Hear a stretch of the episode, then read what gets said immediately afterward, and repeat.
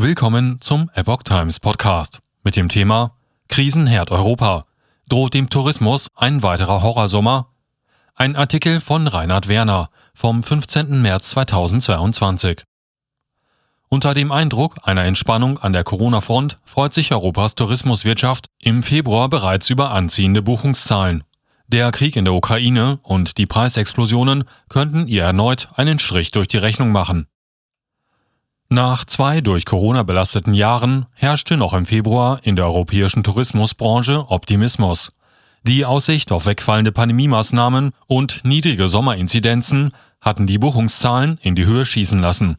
Nun droht bedingt durch den Krieg in der Ukraine und seine Folgenwirkungen ein neuerlicher Dämpfer. Corona-bedingter Nachholbedarf ausgebremst. Noch vor dem Ausbruch des Krieges in der Ukraine zeigen sich Unternehmen wie TUI oder Lufthansa optimistisch bezüglich einer Erholung im Tourismus. Wie die Tagesschau zu dieser Zeit berichtete, war die Rede von einer Verdreifachung der Buchungen gegenüber der Zeit vor Corona und einem enormen Nachholbedarf zu Ostern, Pfingsten und im Sommer.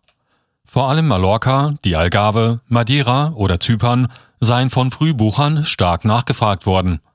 Mittlerweile klingen die Erwartungen wieder deutlich gedämpfter. In der Wiener Zeitung werden Stimmen aus Österreichs Hotelvereinigung zitiert. Bereits das knapp 600 Kilometer Luftlinie und neun Autostunden von der ukrainischen Grenze entfernte Österreich werde insbesondere außerhalb Europas als zu nah am Konfliktherd wahrgenommen. Die Amerikaner haben weniger Flugbuchungen, auch die asiatischen Gäste bleiben aus, erklärte ÖHV-Sprecher Martin Stantis. Dazu kämen nach wie vor hohe Corona-Infektionszahlen. Krieg in Europa hält Fernreisende fern. Vor allem Fernreisende aus den USA, Südamerika, Kanada, Asien oder Australien nehmen den Krieg in Europa demnach zum Anlass, dem Kontinent insgesamt fernzubleiben. Neubuchungen aus diesem Segment seien zum Stillstand gekommen.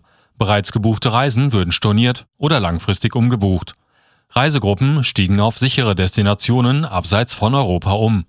Selbst im Fall eines zeitnahen Kriegsendes wäre nur mit einer langsamen Erholung zu rechnen. Dazu kämen die immensen Preissteigerungen in Bereichen wie Energie und Treibstoff. Zwar habe dem Branchendienst Reise von Neun zufolge Anbieter wie der Tour oder TUI Preiserhöhungen für die bereits gebuchten Reisen ausgeschlossen, auch mit Blick auf mögliche Treibstoffzuschläge.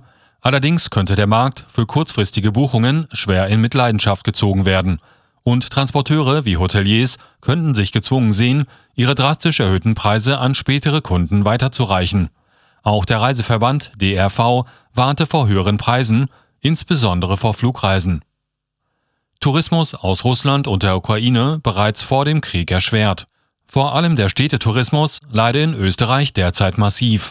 Zudem habe sich bereits im Winter negativ ausgewirkt, dass der Sputnik-Impfstoff oder andere Corona-Impfpräparate aus nicht westlichen Ländern noch nicht in der EU zugelassen waren.